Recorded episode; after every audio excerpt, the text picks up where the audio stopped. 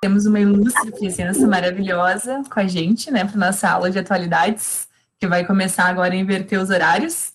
Então, hoje a gente vai ter a Dandara, a Dandara é da Biologia também, lá da URGS. A Dandara, ela se formou em 2000 e... Acho que isso tu vai falar, né? Depois, eu não vou dar spoiler. Tá, então tá. Então eu vou deixar a Dandara se apresentar. Mas ela é toda maravilhosa, então... É isso, pode começar. Obrigada, Carol. Uh, só para confirmar, vocês estão vendo a tela aqui do lado? Sim? Tá. Sim. Então, bom, vamos lá. Para começar mesmo, eu já começo uh, mencionando que se vocês ouvirem algum ruído, eu tenho cachorros aqui em casa e às vezes eles gostam de participar das atividades. Então, coisas de home office, né? Mas uh, então, como a Carol mencionou, meu nome é Dandara, Dandara Dornelles, eu sou bióloga de formação pela URGS, entrei lá em 2010 ainda, 2010/2, né, e concluí a, a graduação em 2015. Depois disso, eu fiz mestrado, mas aí eu fiz mestrado na área da educação, não é? Fiz mestrado, entrei em 2017 no mestrado, entre a graduação e o mestrado, eu tive uma experiência profissional no litoral norte. E depois do mestrado, que eu concluí em 2019, eu iniciei no ano passado o doutorado, uh, também na educação. Então, aí já fazem 11 anos que eu estou na URGS, né? Saio de um ingresso, entro de, um, de uma outra forma, e assim a gente vai indo. Uh, bem, essa é mais ou menos a minha trajetória enquanto uma pesquisadora, né? Uma, trajetória bem acadêmica, assim. Mas eu também uh, estou articulada, não é, com um conjunto de uh, coletivos e grupos, digamos assim, que tem como tem vários objetivos, né, dependendo dos grupos, mas vou citá-los aqui também para vocês perceberem o quanto que a minha trajetória ela também é pautada por movimentos sociais, não é por discussões uh, políticas e sociais. Então, eu tenho, eu faço parte do grupo Atinoqué, né, o coletivo Atinoqué, sobre o pensamento de mulheres negras. Eu também faço parte do grupo de estudos afro, que se chama GEAFRO, do Núcleo de Estudos Afro-Brasileiros, Indígenas e Africanos da URGS. Também do CONIL, que é o coletivo negro indígena do litoral norte, aqui da, da URGS e sou uh, professora educadora, né, popular também, do ponto de cultura Santa Bárbara, que fica em Canoas. Então, é mais ou menos nessa direção, assim, para que vocês percebam que além da, da minha interação, digamos assim, de forma mais específica com a universidade ao longo desses 11 anos, eu também faço, faço parte de vários grupos nos quais a gente vai aprendendo, não é? E ao mesmo tempo que ensinando junto com outras pessoas. E muito no objetivo do que eu pretendo, né, e vim fazer aqui com vocês hoje, que é compartilhar conhecimento, né, que é compartilhar o conhecimento que também eu vou aprendendo ao longo desses anos na universidade, com todas as pessoas que têm interesse, né, para conversar e discutir de maneira positiva uh, diversos temas. E essa é um pouquinho sobre mim. Uh, vou falar um pouquinho mais depois, mas uh, inicialmente também tenho que mencionar para vocês que a Carol me fez o convite para falar um pouquinho sobre esse livro aqui, que se chama Reafirmando Direitos, Cotas, Trajetórias e Epistemologias Negras e Quilombolas na Pós-Graduação. É um livro que eu e outros uh, pesquisadores e professores, cotistas também, na pós-graduação em educação, fizemos e publicamos no início desse ano, não é? Que versa sobre várias coisas, principalmente as ações afirmativas na graduação. E uh, é um pouquinho sobre isso que eu vim tratar com vocês uh, nessa noite, né? Só que com foco, claro, na graduação ao invés da pós-graduação, uma vez que o foco de vocês agora é a graduação, né? Vocês estão aí se preparando para prestar o vestibular. Uh, bem, e dentre tudo isso, eu fiquei pensando assim, claro, uh, me apresento enquanto pesquisadora, o que, que eu faço na universidade, os grupos, os coletivos que eu estou envolvida atualmente, mas eu também acho importante eu falar um pouco da onde eu vim, né, de onde a Dandara saiu, porque eu acredito que vocês vão perceber que o início da minha trajetória, antes de entrar na graduação, muito provavelmente não é muito diferente da de vocês uh, nesse momento, né?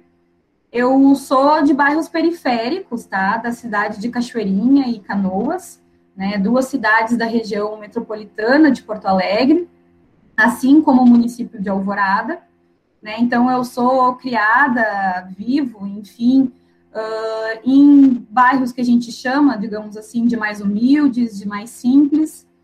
Uh, fiz todas, toda a minha escola, não é, em escolas públicas, uh, de forma mais específica em escolas estaduais, então, desde o pré, porque na minha época tinha pré, desde o pré eu faço em escolas uh, estaduais, e, sobretudo, não é o ensino médio que é tão importante para a questão das cotas. Uh, eu não fiz nenhum cursinho pré-vestibular, e aí até explico o porquê, né? Uh, na, naquela época não existia nenhum cursinho uh, pré-vestibular popular em Cachoeirinha, né, que era onde eu estava vivendo. Existiam outros, mas eram pagos, né, e eu e a minha família, a gente não tinha condições financeiras de estar tá pagando um cursinho desses, né, tem valores bem exorbitantes às vezes. Enfim, não era a nossa realidade uh, na família aquele momento. E também não tinha as opções populares, gratuitas, enfim. Então, eu acabei não fazendo nenhum cursinho pré-vestibular, mas, em contrapartida, eu tive o auxílio, pelo menos, de dois professores do ensino médio, né? Um professor que uh, discutia uh, as questões de química, física, biologia e matemática comigo, né? Comigo e com mais outros colegas que também estavam se preparando para prestar o vestibular. E tive também o auxílio de uma outra professora que corrigia algumas redações, né, na direção de apontar ali, ah, aqui você está bem, aqui você precisa melhorar. E junto com esses dois professores, então, né, e com toda um, um, uma certa rotina de estudos que eu tive que me organizar para fazer em casa, né, uh, olhando muito as questões, uh, as questões que caíram no, nos vestibulares anteriores ao que eu prestei, né, eu fui estudando uh, para prestar o vestibular na época. E aí eu falo isso também para destacar assim a importância, não é? E essa grande oportunidade que eu acredito que vocês estão tendo uh, por estarem, participarem, fazerem parte, não é, de um cursinho uh, pré-vestibular popular, porque realmente eu que não tive e que vejo hoje toda, todas as formas que as pessoas se organizam para estar uh, promovendo esse tipo de oportunidade, esse tipo de educação, faz toda a diferença e provavelmente eu teria, não é, a minha meu estudo de uma certa forma mais facilitado, muito provavelmente mais completo, e também não me sentiria tanto sozinha, né? Porque às vezes assim nesses estudos é, acaba sendo muito maçante, às vezes a gente se sente sozinho. Então, para destacar assim o quanto que eu acho que essa oportunidade de fazer cursinho e se ele é popular, eu acho que vale muito a pena. Uh, e bem, desde a desde mais ou menos ali o final do ensino fundamental, eu sempre quis fazer oceanografia. Né? Eu era, sempre fui, desde pequena, apaixonada pelo ambiente marinho, costeira, por tudo aquilo que diz respeito a isso. E eu sempre pensei em fazer oceanografia, mas naquela época em que eu estava me preparando para o vestibular, uh, identifiquei, não é, que o curso de oceanografia só tinha lá na FURG, né, que é a, a, a, Universidade Federal de Rio Grande, que fica no sul aqui do estado, um tanto longe da região metropolitana, e que também eu não tinha condições financeiras tanto para ir fazer, né, para ir prestar o vestibular nessa cidade que é longe, quanto para morar lá, né, seja de, da forma que for, uh, caso eu viesse a passar. Então, uh, eu refleti bastante sobre isso na época e foi que eu decidi uh, prestar o pré-vestibular para o URGS, não é para o curso de ciências biológicas, pensando que eu poderia guiar, não é, todos os meus estudos, as minhas experiências dentro da graduação para essa área mais uh, marinha e costeira, digamos assim. E foi isso que eu fiz, assim, de uma certa forma uh, deu bastante certo. E aí aqui embaixo vocês vão ver algumas fotos desse momento que eu coloquei para ilustrar, né? A entrada uh, na URGS, que é a primeira semana ali, tem o que a gente chama de trote, né? Que, aí, então, essa fotinho aqui é eu com mais duas colegas, uh, nós três uh, éramos cotistas na época, não é? Então, ali estávamos pintada, comemorando essa parte de sociabilidade, de interação do trote. Depois tem essas três fotos, essas quatro fotos na sequência aqui, que mostram um pouco das minhas atividades no decorrer da graduação, né, fazendo estágios. Uh, eu trabalhei, inclusive, defendi meu trabalho de conclusão de curso uh, sobre cetáceos, não é? Que é o grupo dos chamados uh, botos, baleias e golfinhos. Aqui em cima tem uma fotinho da formatura, né? Sendo que a formatura, sendo no ensino médio, sendo na graduação, ela é um, um momento super importante que todos nós gostamos, né? Não necessariamente se a gente vai subir num palco ou não, ou pegar um canudo, mas sempre tem uma certa comemoração com os familiares, no qual a gente valoriza muito, né? De, dependendo né, de quanto tempo, inclusive, a gente passa estudando. E aí, essa fotinho aqui de cima final é, é onde eu estou defendendo a, a dissertação do mestrado, né, que já, já é numa outra etapa.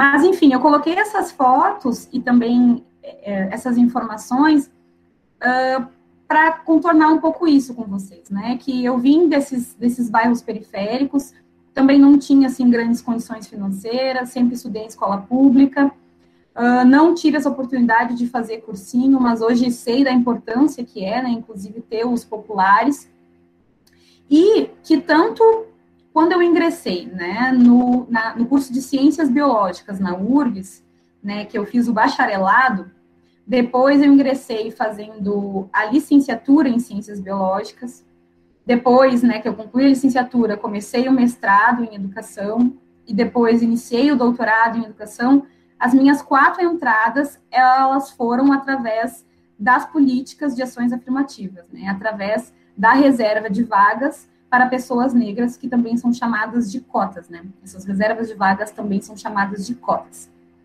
Então, é, é essa política, né, esse feito, ele tem bastante importância para mim e para uma série de pessoas, e é sobre isso também que eu vou tratar um pouquinho com vocês aqui hoje. Então, como funcionam, não é, as cotas e as reservas, que, são, que também são conhecidas como reservas de vagas, né?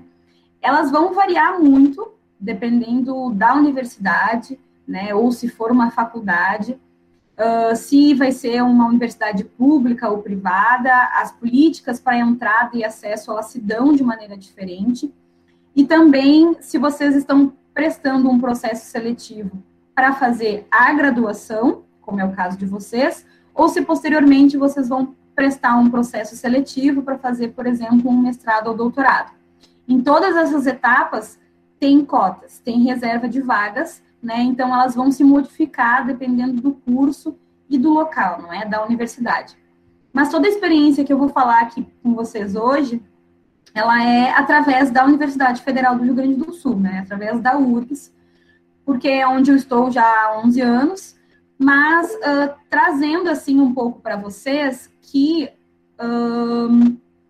esse debate todo que se dá na Universidade uh, Federal do Rio Grande do Sul é também presente em outras universidades públicas, não é? E aí aqui eu já vi que apareceu uma janelinha e eu já aproveito para responder, mas assim, uh, lembro, né, que eu esqueci de comentar anteriormente, que vocês podem também abrir o microfone e falar sem problema nenhum, ou também podem mandar mensagem aqui, que eu vou tentando interagir, se eu não conseguir relacionar direto o assunto com a, com a pergunta, eu deixo para o final, tá? Mas só para comentar já ali a diferença de universidade para faculdade, as universidades elas têm que ter pelo menos três eixos, que a gente chama assim, né? A universidade ela tem que ter o eixo de pesquisa, o eixo de ensino e o eixo de extensão. E as faculdades, elas não possuem esses três eixos às vezes é, elas vão possuir sempre o eixo ensino, não é? Mas às vezes possuem a pesquisa e não possuem a extensão e vice-versa. Mas a, é, é, basicamente isso, assim, é a forma com que as atividades se apresentam, tem que ter os três eixos, para ser uma universidade, né? O ensino, a pesquisa e o que a gente chama de extensão. E bem, Dando continuidade, então, o que eu havia falado, esse debate inteiro das cotas e das ações afirmativas, elas estão em todas as universidades públicas, então vão se assemelhar uh, em muitas universidades que vocês possam, podem ter interesse, não é, de prestar o pré-vestibular, e prestar o vestibular, né? Aí aqui, então, sobre os modos de ingresso na URGS, pensando a graduação, que é o caso de vocês. Né? Talvez aqui eu, eu chova um pouco no molhado, mas se for informação repetida, é aí para lembrar vocês de algumas informações. Para entrar na URGS, tem duas formas, né? Uma é através do ingresso pelo vestibular e a outra é através do ingresso pelo SISU. Né? O ingresso no vestibular é, corresponde a 70% das entradas, né, dos alunos que entram. E do SISU corresponde a 30%, 30%.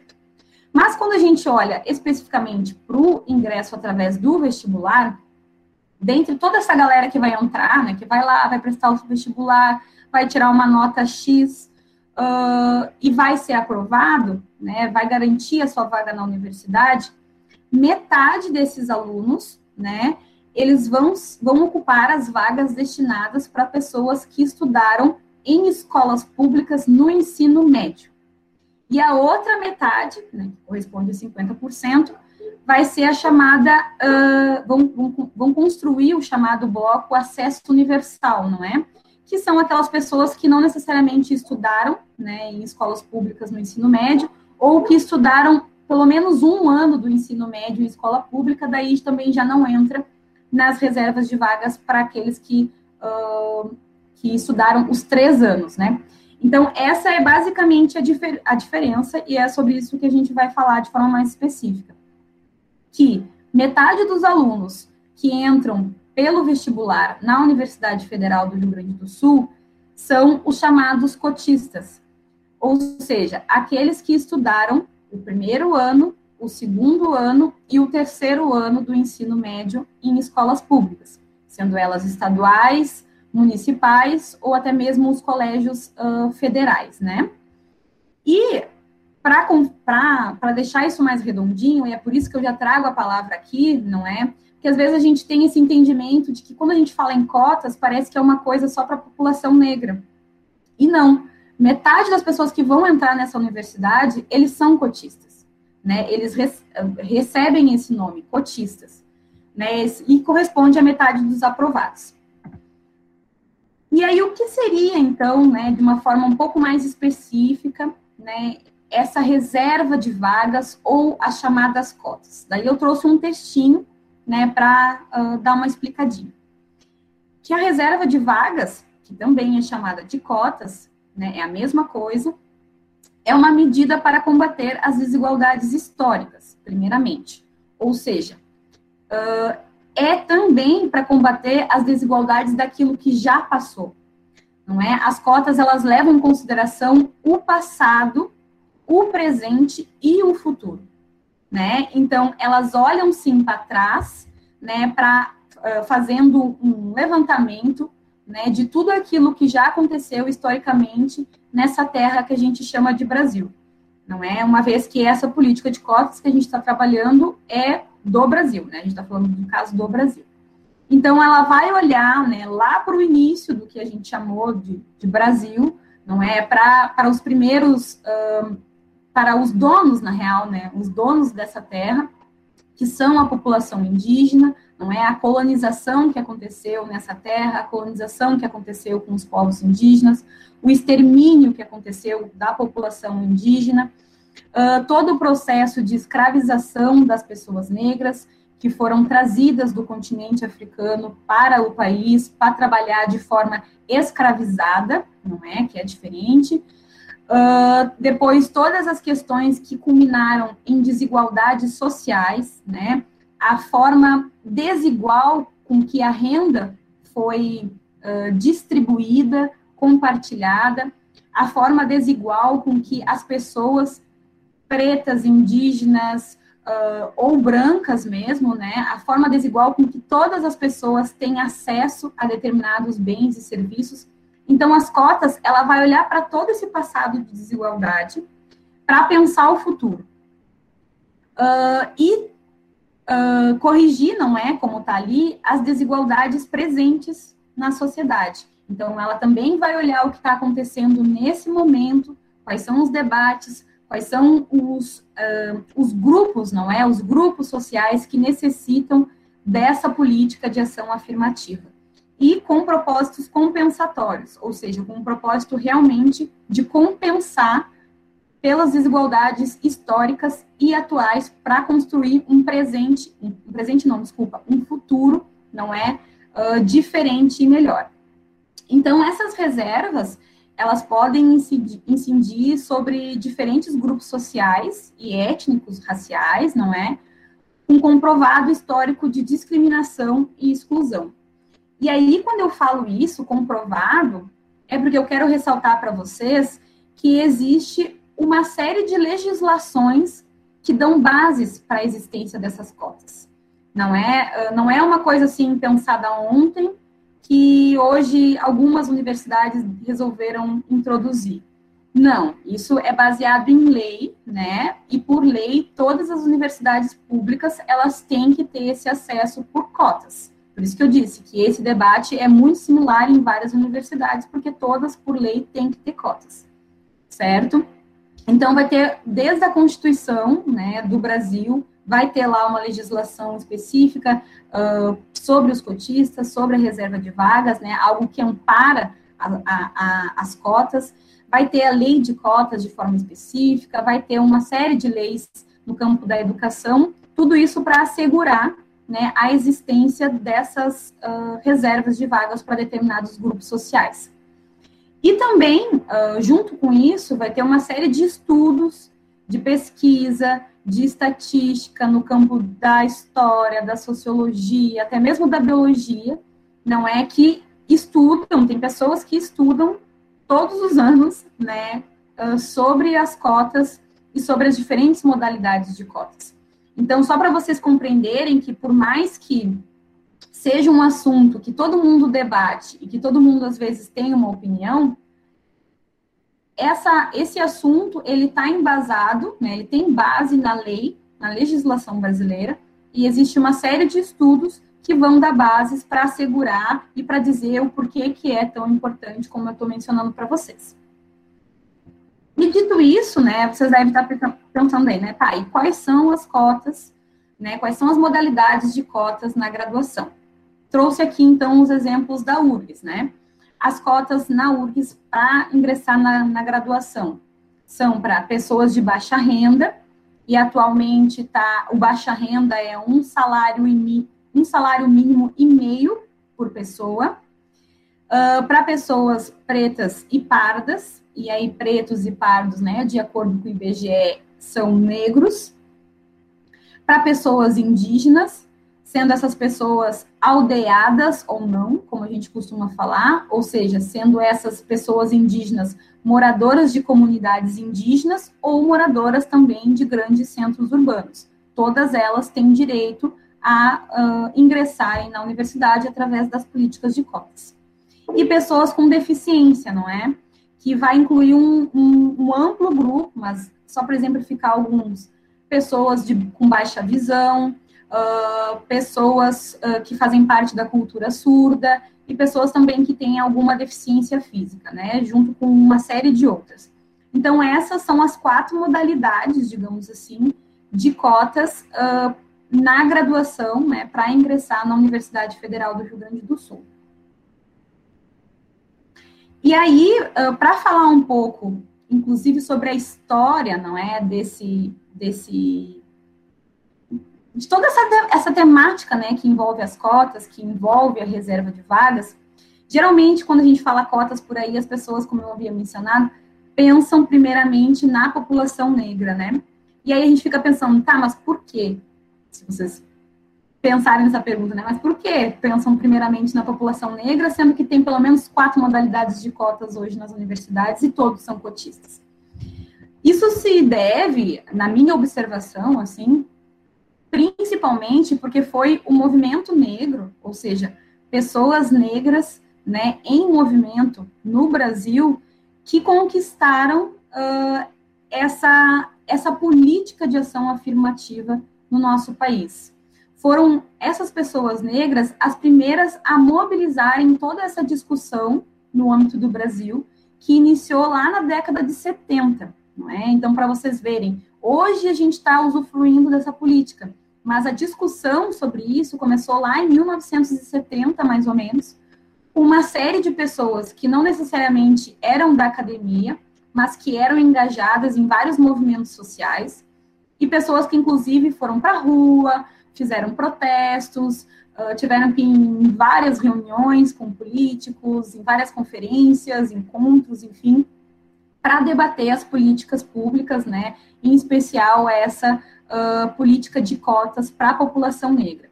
E junto com a população negra, levar uma série aí uh, de outros grupos sociais que também são merecedores, digamos assim, desse direito. Só que, para vocês verem, começou essa discussão na década de 70, mas foi a partir dos anos 2000 que isso foi uh, institucionalizado no Brasil. Isso por quê, né? Porque, enfim, desde a década de 70 o movimento negro estava pautando, estava tentando discutir com o Brasil, não é, enquanto país, com os políticos, enfim, nada deu certo. Então, o movimento negro do Brasil foi para a terceira conferência contra a xenofobia e discriminação que ocorreu na África do Sul, não é um país africano, em que essas organizações então chegaram lá e denunciaram uma série de racismo, de discriminação racial, de preconceito que estava acontecendo no Brasil, inclusive que o Brasil, diferente de outros países, não estava nem um pouco interessado no debate de cotas para a sua população. E aí o Brasil passou vergonha internacionalmente, né? É, essa é a real. Passamos vergonha internacionalmente lá em 2001, na África do Sul, e aí foi o suficiente também para o país se posicionar, dizendo não, então agora a gente vai promover, vamos fazer uma série de estudos e vamos ver como é que fica isso daí. Então é por isso, né, o movimento negro foi que insistiu e iniciou essas discussões no Brasil e abriu as portas, digamos assim, para que hoje a gente tenha uh, essa política de cotas não apenas para pessoas negras, mas para pessoas de baixa renda, para indígenas, deficientes e entre outros. E aí, sobre as cotas ainda, a gente vai ter uma série de uh, acusações né, sobre as cotas e sobre os cotistas. Né? Muitas uh, são opiniões que a gente chama de baseadas em senso comum, ou seja, aquelas que a gente conversa com um, conversa com outro, acaba acontecendo um telefone sem fio, e aí é um disque me disque. Então vai ter bastante falas assim nesse sentido. Ah, eu ouvi falar que muitas vezes não está errado, mas muitas vezes é, essas falas de senso comum acabam carregando junto consigo alguns preconceitos, né? E preconceito como preconceito, um conceito pré-concebido né? Um, algo que tu uh, diz sem ter conhecimento sobre o que necessariamente é. Então, é isso que se chama, né, que quer significar, digamos assim, preconceito. Um conceito pré-concebido, antes de tu ter um determinado conhecimento. Então, esses sensos comuns acabam carregando muitas vezes determinados preconceitos, algumas acusações racistas, inclusive, e até mesmo discursos de ódio né, contra as cotas e os cotistas. E até eu trouxe ali aquele cartazinho, né, dizendo o discurso de ódio não é liberdade de expressão, no sentido de que frases como esse grupo de pessoas tem que morrer, né? Esse grupo de pessoas não merece nada, esse grupo de pessoas muitas vezes tem falas horríveis, né, nessa, nessa direção, uh, tem que serem torturadas, têm que serem estupradas, inclusive, né? Trazendo a questão, inclusive, do machismo muito à tona na nossa sociedade, onde o estupro é uma das piores coisas, não é? Então, uh, tudo isso não é liberdade de expressão, isso são discursos de ódio que estão se tornando cada vez mais frequentes, porque as pessoas têm uma determinada liberdade na rede social e não são tão facilmente capturadas, né?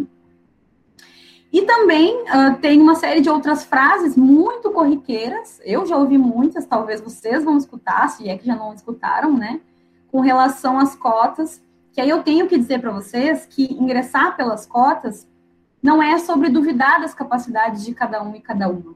Né? Então, uh, só porque vocês vão ingressar pelas cotas, não quer dizer que vocês sejam menos capazes. Porque tem algumas pessoas que dizem assim, ah, não, eu acho que não precisa ter cotas ou que você não precisa ingressar através das cotas, porque tu também tem capacidade de passar como eu no acesso universal. Não é sobre isso. É óbvio que todo mundo e vocês, eu tenho capacidade de passar pelo acesso universal. Acontece que tem uma parte que é assegurada, que é para pessoas como eu, pessoas como vocês, como nós, ingressarem. E tanto não é sobre capacidade, porque se a gente for pensar de uma maneira muito simples, a mesma prova do acesso universal é a que vocês vão fazer, a mesmíssima prova. Uh, tão difícil quanto passar no acesso universal com relação a uma nota é também passar, não é, através da reserva de vagas com relação a uma nota. Vocês vão ter que tirar uma nota X igual, tão boa quanto, não é? Então, não tem nada a ver com capacidade, com ter mais capacidade ou não, de ingressar pelas cotas ou não. Na verdade, é acessar um direito que está na Constituição, né? Que é respaldado pela Constituição, inclusive. Também não é tirar a vaga de ninguém, né? Às vezes a gente vê essas, esses discursos assim na internet, ah, mas aí fulano tá tirando a minha vaga, né? Ou, sei lá, uma pessoa chega para mim e diz, ai, Dandara, mas tu tá tirando a minha vaga. Quando uma pessoa diz que tu tá tirando a vaga dela, vejam bem, né? O raciocínio é que ela merece mais a vaga do que tu. E por que motivo ela merece mais a vaga do que tu? Para ela chegar e dizer que tu tá tirando a vaga dela ou de alguém. E, e, não é nessa parada aí, não é? Porque todos têm o direito à educação. Ainda mais sendo essa educação pública. Porque a gente está falando de uma universidade pública né, uma universidade gratuita, de qualidade e excelência, que é paga pelos nossos impostos. Né? Como é que a universidade está lá linda e bela, cheia de oportunidade? Porque todo mundo paga imposto, não é, ao longo dos anos na construção desse país, né? E porque tem realmente investimento do governo federal, mas tudo que é público vem de, vem de nós, né? E se vem de nós, nós também devemos ter o direito de acessar. Então, não tem essa de tirar, de alguém tirar a vaga de outra pessoa, né? Isso não faz o menor sentido se a gente para para pensar. Então, dizer que cota não é esmola, né? Não, e também não é uma ajuda. Ah, vocês não estão recebendo uma ajuda. Ah, vocês estão recebendo uma ajuda do governo. Não, não tem nada a ver com isso. Vocês estão acessando uma política que é de direito de vocês. Existem muitos direitos na Constituição que todo mundo deveria ter acesso, mas que infelizmente não é todo mundo que tem acesso. Por exemplo, todo mundo devia receber uma educação de qualidade, não é? De excelência. E vocês sabem tão bem quanto eu que muitas vezes as nossas escolas públicas não têm qualidade. Né? Vocês sabem tão bem quanto eu que é, às vezes, a gente chegar e não ter luz, não ter professor, uh, não ter, às vezes, um giz, um quadro, as, as condições estarem ruins, né? E tudo isso dificulta o nosso aprendizado. Então, a educação ela já não é igualitária no país. Né? Então é isso que eu quero dizer, que existe uma série de coisas que a gente tem direito em que felizmente a gente não acessa. E que as cotas é uma coisa que a gente tem direito e que se vocês tiverem a oportunidade, vocês têm sim que acessar. E para não me estender muito, porque eu falo bastante, uh, sobre as cotas na pós-graduação, né? Porque eu quero que vocês tenham a compreensão, inclusive para pensar longe, né? Para expandir os seus desejos e sonhos que depois que vocês ingressarem na graduação, porque eu acredito nisso, que depois que vocês ingressarem na graduação, se assim vocês quiserem, vocês podem prestar um outro processo seletivo para ingressar no mestrado.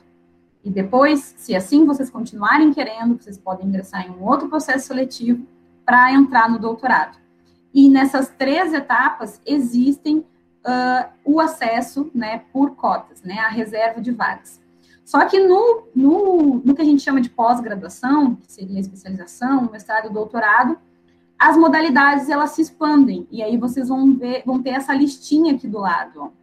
Na, na pós-graduação, para mestrado ou doutorado, além de baixa renda, pessoas pretas e pardas, indígenas e com deficiência, que é o que já tem na graduação, muitos processos seletivos têm cotas também para pessoas quilombolas, para pessoas refugiadas, para pessoas travestis e transexuais, não é? Então, esse debate está cada vez mais uh, aumentando, não é?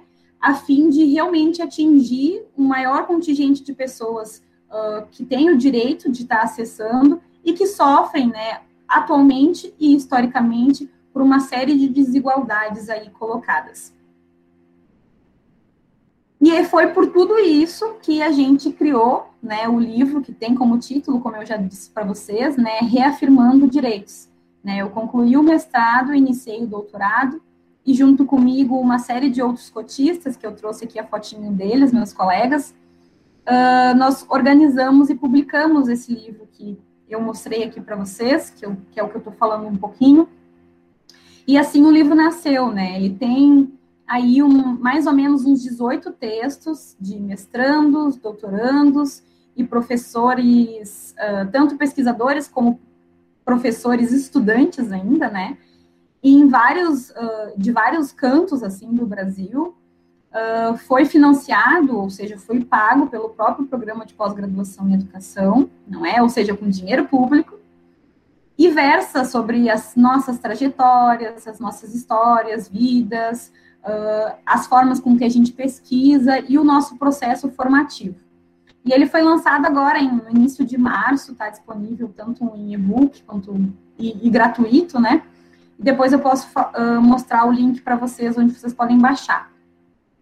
Mas uh, o objetivo geral aqui dessa atividade é que vocês conheçam um pouco, não é, sobre esse debate de cotas, uh, saibam que existe uma série de produções, né, como esse livro que a gente fez agora na pós-graduação sobre isso, e uh, que vocês compreendam, assim, que tal como o movimento negro, que a gente chama ele de movimento negro educador, uh, que tal como o movimento negro, uh, é importante a gente pensar sempre de maneira muito coletiva, né? Quem vai acessar a vaga através da cota vai ser eu, vai ser o Rafael, a Maria Eduarda, a Fátima, o Bruno, mas não é as cotas, a reserva de vagas, ela não diz respeito apenas a nós. Ela diz respeito a um coletivo, a uma série de pessoas que está junto conosco. Não é porque vocês, vocês já, já sabem disso. A gente não chega nos lugares sozinhos, né? Junto conosco vem a nossa família, vem aquelas pessoas que nos ajudaram, vem amigos, parentes, vem aquelas pessoas muitas vezes inclusive desconhecidos, como essas pessoas que desde a década de 70 estão lutando para a política de cotas, não é? Para que a gente transforme o futuro, né, a partir do presente.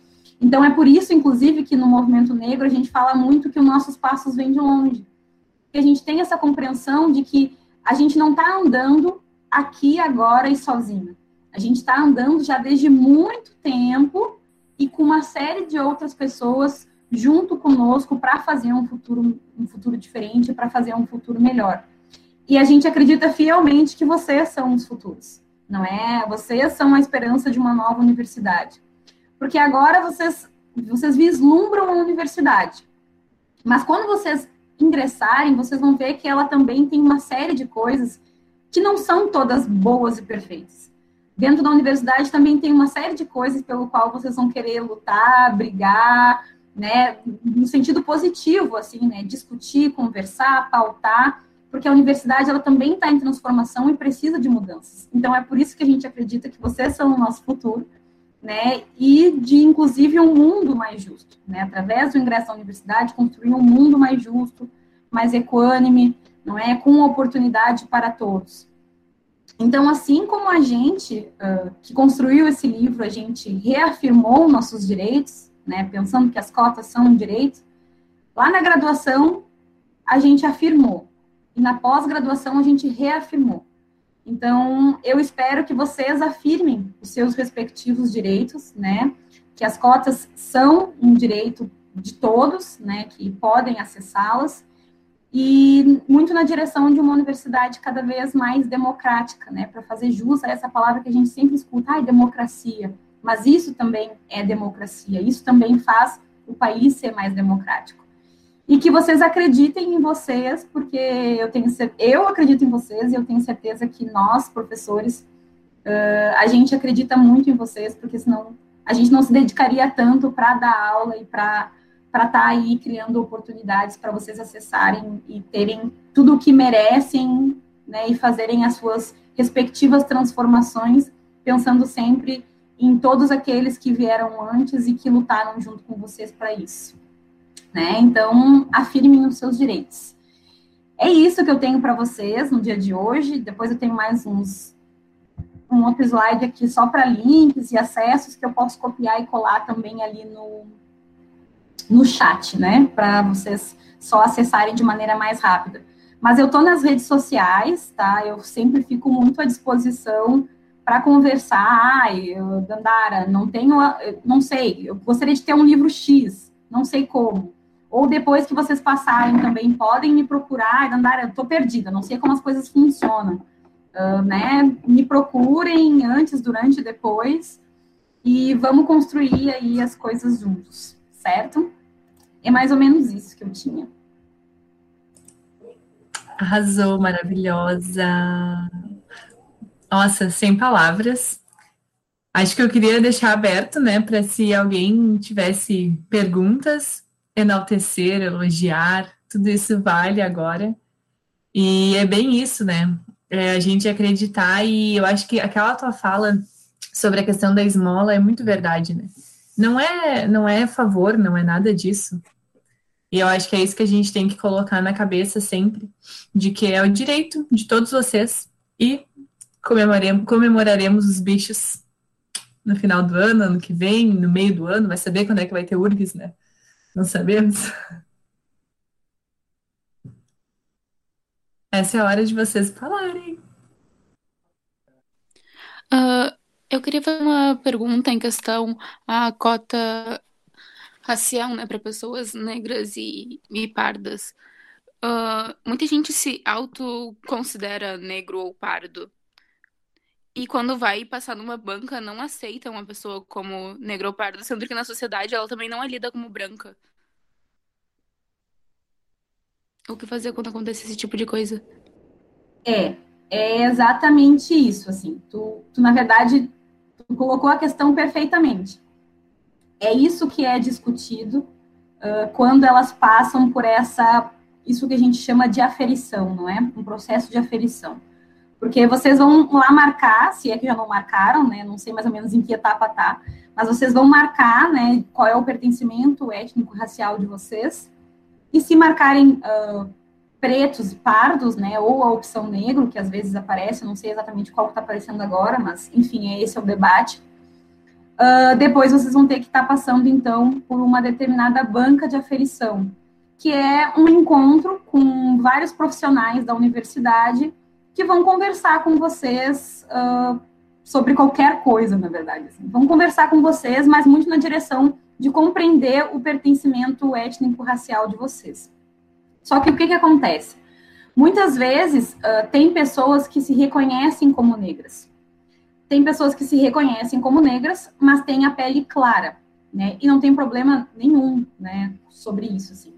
Uh, ninguém é igual, a pele dos negros também é diferente, né? A gente tem desde o negro mais claro até o negro mais escuro, né? A, as nossas características se dão de forma diferente, mas o que, que acontece? Tem pessoas que se reconhecem enquanto pessoas negras, aí vão lá e marcam os ditos pardos, né? Porque pardo é negro para o IBGE. Aí vão lá se marcam como pardo, pensando né, em acessar a, a vaga através uh, dessa marcação né, de pardo. Só que chega na banca de aferição, se a pessoa é muito clara, ou se ela não demonstra, por exemplo, que ela é, uh, que ela tem um pertencimento étnico-racial, que eu não sei explicar para vocês o que, que é demonstrar isso, porque na verdade é ser, não é? Também não é o objetivo que se criar máscaras é simplesmente ser quem vocês são, né? Então, tem pessoas que realmente chegam lá e aí a comissão diz: olha, nós não te lemos como uma pessoa. Uh, não, não que tu não seja uma pessoa negra, porque a autodeclaração é como tu te declara. Ninguém pode te dizer o que tu é, né? Porque a autodeclaração é auto. Cada um se declara do jeito que percebe, que vê. Então, não que a gente não te reconheça como uma pessoa negra, só que acontece que a política de cotas, ela foi feita para pessoas que expressam fenotipicamente um perfil dito negro, digamos assim. Então, uh, por quê? Porque tem esse debate do colorismo, né? E quanto, infelizmente, né, na sociedade brasileira, quanto mais escuro a gente for, e quanto mais diferente em termos de características, mais diferente do ocidental, que é dito como padrão, mais a gente sofre preconceitos, discriminações, discriminações raciais e até mesmo racismo. Então, eles entendem que uma pessoa muito clara, que eles, observando, não tem esse fenótipo tão negro, não é a pessoa mais, digamos assim, uh, interessante para acessar a política através da reserva de vagas. Então, tem esse debate, esse debate ele é super novo, as universidades também estão pensando de que maneira gerir isso para não excluir ninguém, porque não é o objetivo não é dizer quem é preto e quem não é, não é, mas o objetivo é construindo isso com a sociedade, porque muitas vezes acontece assim, ó, tem uma pessoa branca, bem branca, tá? Inclusive de olho claro, cabelo liso. Imaginem assim fenótipo de uma pessoa bem branca, uh, um, uh, antepassados europeus, assim, né? Só que ela foi, às vezes ela foi criada por uma família negra, ou às vezes ela tem um pai ou uma mãe negro, mas fenotipicamente ela não é, né? Ela não é tão escura. E aí o que, que acontece? Aí vem esse debate de, olha, a sua mãe, o seu pai, os seus familiares, eles sim têm um fenótipo mais negro e dessa forma eles sofrem, né? E sofreram mais com as desigualdades. Mas o teu fenótipo não é tão lido na sociedade uh, como uma pessoa negra, então abre precedentes. Mas essa é uma discussão, assim, o que eu indicaria, para também não criar caraminholas na cabeça de vocês, tá? Não é esse o objetivo. É assim, se vocês têm o pertencimento racial negro, né? Se vocês, olha, eu me enxergo como pardo, olha, eu me enxergo como uh, negra, né? Tal, não, não digo que eu seja preta, talvez uma pessoa pense, ah, não digo que eu seja preta, mas a minha pele é um pouco escura, meu cabelo é assim, eu me sinto uma pessoa negra. Eu vou marcar pardo, eu vou marcar negro, marquem. Marquem porque provavelmente vocês vão ser aqueles que vão dar certo. Né? Geralmente não dá certo quem quer burlar mesmo uh, as leis, né? E aí é onde dá as maiores polêmicas. Então, uh, pensem em quem vocês são e se vocês se consideram, se autodeclaram pretos, pardos, se consideram pessoas negras, marquem com 100% de certeza que vai dar tudo certo. E foi justamente por causa dessas burladas de sistema que começou a banca de aferição, né? Que faz pouco tempo, né? É super recente.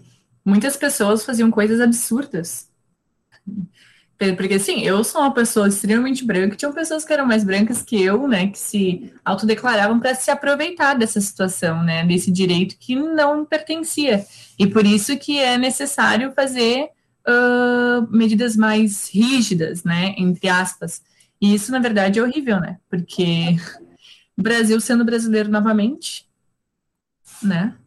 Exato, é bem isso, Carol. É, tem gente que, tá, que, se, que se aproveita mesmo, né? Querendo furar aí a, a fila, enfim, acessar direitos que não tem. Né? E aí causa essas polêmicas, e aí é onde tem que ter a aferição para ver mesmo, ó, quem está entrando é realmente quem precisa, porque senão né, as pessoas marcam uma coisa, mas de má fé não se reconhecem daquela forma, né? Mas eu acho que isso acaba confundindo bastante uh, os filhos de casais interraciais. Tipo, que tem tanto os dois parentescos, assim, sabe? Porque eu tenho uma amiga minha que ela tem a pele um pouco, um, tipo, mais escura que a minha. Ela, ela se declara parda, sabe? Tipo, eu sou bem branca. Ela é, tipo, um negro claro, se tu for pensar no colorismo, assim. E ela não conseguiu entrar por conta que ela tem características europeia, europeias que veio do pai dela, parte do pai dela. Mas a mãe dela é negra. E daí, tipo, é complicado. Eu concordo, Ingrid, que o debate, né, principalmente de pessoas que, que nascem né, de, de relacionamentos interraciais, eles são bem difíceis e eles são um desafio para a universidade. E a questão é justamente essa, assim, que não é de quem eles nasceram, né? Não é de quem tu nasceu. A cota não. Já que a cota vai ser para você, não quer dizer que o teu pai ou tua mãe seja mais ou menos escuro você que tem que apresentar aquele fenótipo, né? Então, por isso também que às vezes não, não basta tu chegar e dizer assim, ai, mas a minha mãe é escura ou meu pai é escuro. Muitas vezes isso não basta se tu não tem o fenótipo e determinadas características, porque são essas que vão regrar né, a tua entrada e o teu acesso na sociedade. É um debate bem difícil e eu concordo em, contigo em muitos, muitos, muitos pontos, assim, e espero que um dia a gente chegue assim num denominador, né, comum para que essas pessoas também não se sintam excluídas.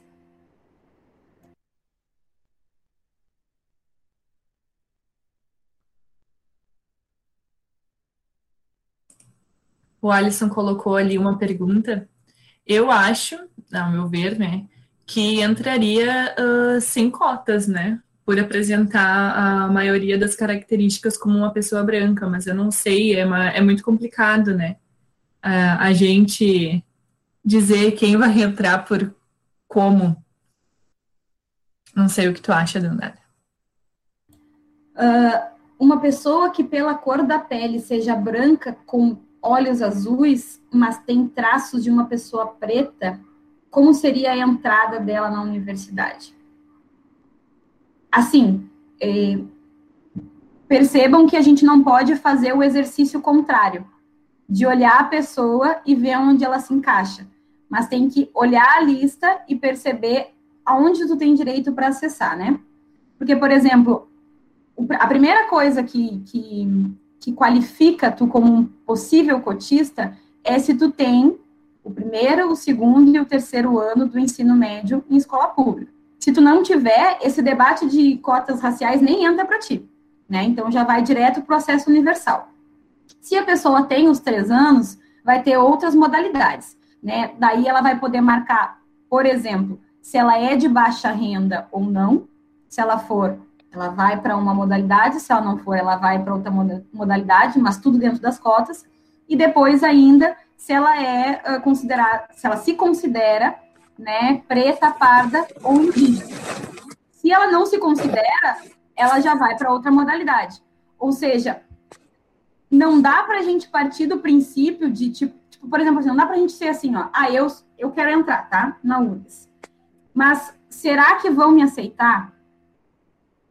Não, a gente tem que se questionar isso, mas não dá para a gente partir desse ponto a gente tem que pensar primeiro o que, que a gente se considera. Ah, eu quero entrar na URGS. Será que vão me aceitar? Bom, se eu for muito clara, muito provavelmente não vão me aceitar. Mas como eu me sinto? Bom, eu acho que eu sou uma pessoa parda. Eu, né, eu sou uma pessoa parda, eu me relaciono assim com as questões étnicas, assim com as questões raciais.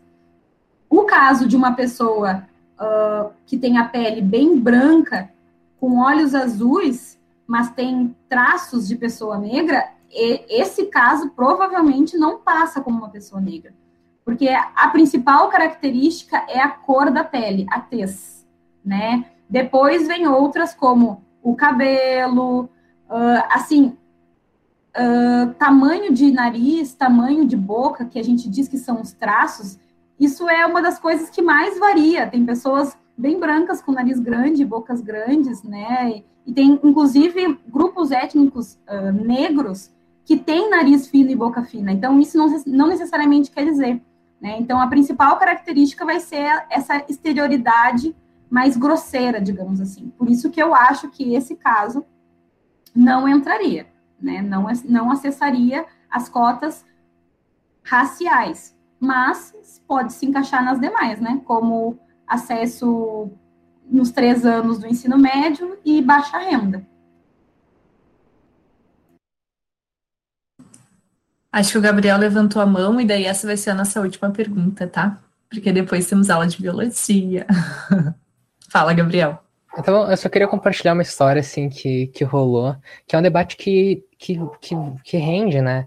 Eu, eu lembro que eu li um texto da Lélia Gonzalez uma vez falando sobre como na década de 80 existia mais de 50, 60, 70 termos para designar pessoas pretas, né? Que estão no grupo de pessoas negras, assim.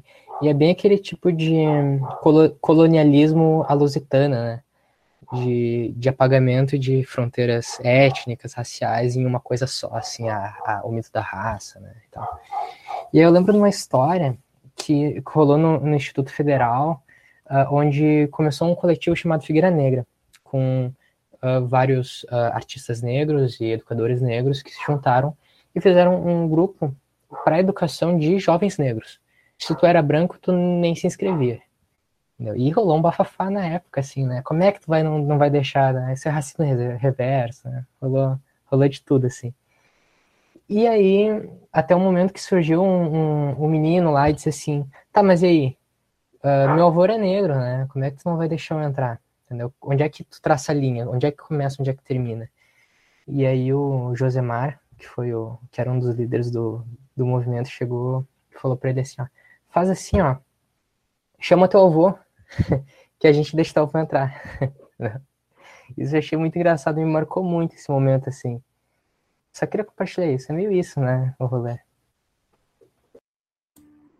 Bom, a Lélia Gonzalez é uma das minhas uh, teóricas e autoras prediletas. É, acho muito massa ter lido ela. E, e, é bem isso, assim, essa frase a gente fala, inclusive, brincando, mas é, ela traz muito significado, né? De, ah, mas o meu avô é. Então, tu traz o teu avô, tu traz o teu avô, traz o teu parente que é, que ele vai ingressar através das cotas, né? Mas não necessariamente tu, porque tu é neto ou filho. E é bem esse, assim, o, o debate. Obrigada por compartilhar, Gabriel. E eu achei muito massa que tu leu Lélia Gonzalez. Não, o Gabriel vem sempre com umas referências, assim, ó. Sabe? Que a gente fica, às vezes, assim, ó, ah, onde cai? Queixo caído. Sempre, sempre. Simpósios, congressos, leituras, filmes. Massa. Uhum. Então tá. Dandara, queria te agradecer do fundo do meu coração. Foi muito, muito legal. Acho que essa troca foi muito boa. Uh, acho que talvez tenha ficado um pouco mais fácil a compreensão, né, sobre, sobre as cotas. E mais para frente, talvez a gente faça uma segunda conversa de novo, sem, sem tempo daí, escolhe um sábado e vai, debate, conversa, sei lá, lê algum livro junto, debate algum livro, aí a gente pode inventar alguma coisa e fazer, porque eu acho que é sempre importante. Sempre a gente tem alguma coisa nova para debater, algum acontecimento, sei lá, sempre tem alguma coisa, né, a mais para a gente falar sobre. Então, eu queria te agradecer muito por ter tirado esse, tempinho para a gente, para te compartilhar sobre todas essas suas vivências, suas experiências. E é isso, em nome do Minervino, a gente agradece muito. Eu que agradeço, Carol, e agradeço também aos demais participantes que ouviram aí, ligaram suas câmeras, né, vieram para conversar, para aprender, para ensinar também, porque eu, eu, eu, eu aprendo muito, né, vocês também ensinam quando vocês estão aí.